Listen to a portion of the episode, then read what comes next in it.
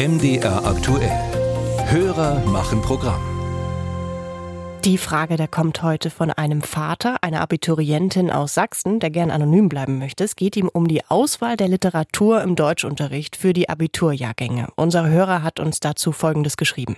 Die Literaturliste umfasst ausschließlich Werke, die Brutalität, Mord, Selbstmord, Totschlag, Dystopie, Rache, Terrorismus, Diktatur etc. zum Thema haben.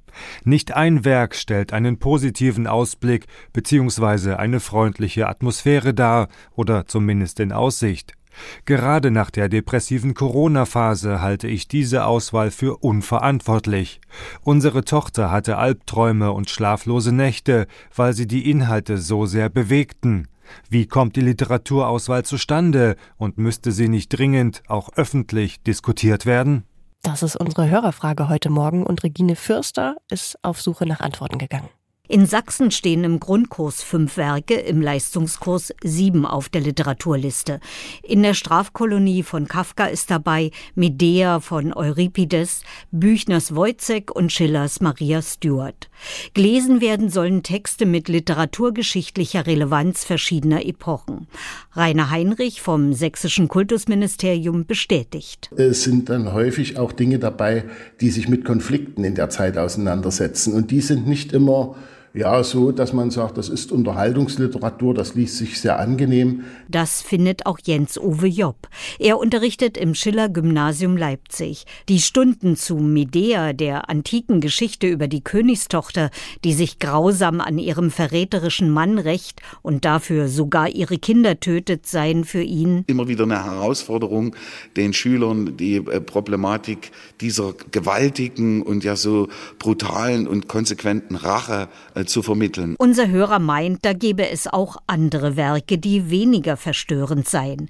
Statt der Tragödie Medea könnte er sich zum Beispiel die Komödie Lysistrata vorstellen, die antike Zeitgeschichte, die Verhinderung eines Krieges durch weiblichen Sexstreik ebenso abbilden würde. Rainer Heinrich vom Kultusministerium gibt zu bedenken, dass wir überlegen müssen, ob wir unsere Schülerinnen und Schüler auch von mal düsteren Stoffen fernhalten sollten oder ob die nicht immer auch irgendwie lebensvorbereitend sind. Denn jeder Dystopie wohne ja auch immer die Utopie inne.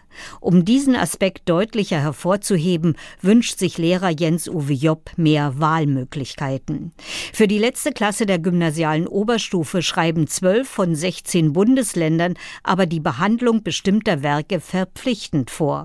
Sachsen-Anhalt und Thüringen verzichten dagegen trotz Zentralabitur auf Pflichtlektüre und veröffentlichen lediglich Literaturempfehlungen, aus denen die Lehrkräfte wählen können. Würde ich unbedingt begrüßen, aber hier zeigt sich der nächste Zielkonflikt, dass auf der einen Seite größere Flexibilität in den Schulen gefordert wird, auf der anderen Seite natürlich auch wieder mehr Vereinheitlichung. Denn ein vergleichbares Abitur könne nach sächsischer Auffassung nur durch die Pflichtlektüre sichergestellt werden.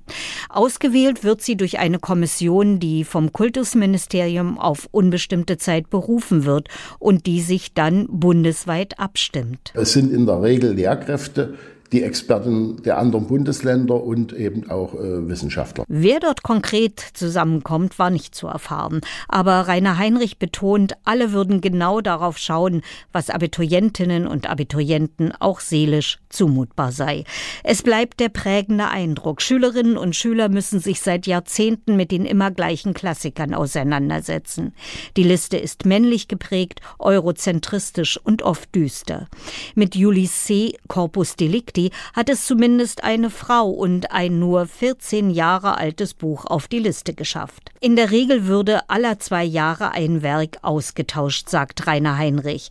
Das hat ganz pragmatische Gründe. Neue Unterrichtsmaterialien und Fortbildungen seien nötig und beachtet werden müsse auch die Kosten für die Schulträger, für die Kommunen, die diese Bücher dann anschaffen müssen. Dennoch, eine Debatte über die verpflichtende Lektüre zum Abitur scheint angebracht. Und nicht nur im kleinen Kreis derer, die daraus eine Abituraufgabe basteln müssen.